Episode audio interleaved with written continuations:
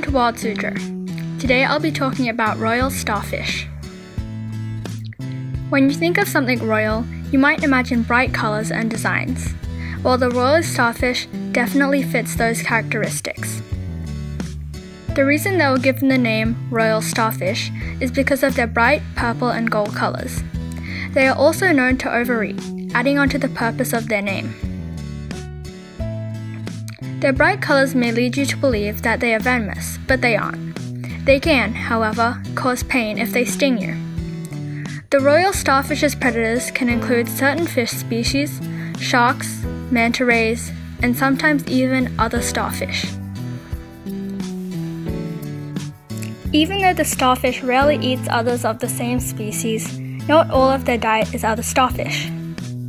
Some other things they eat include decaying things in the ocean floor mollusks, and harmful creatures. Royal starfish live in the east and south coast of the United States. They tend to live around 100 to 200 meters in the water. The legs are around 2 to 9 centimeters and uses those legs to find food. They eat their food whole and then vomit the indigestible food. The royal starfish is an animal that very much lives up to its name. They are amazing, peculiar creatures. Wild Suzhou, I'm Palm Tree, and thank you for listening.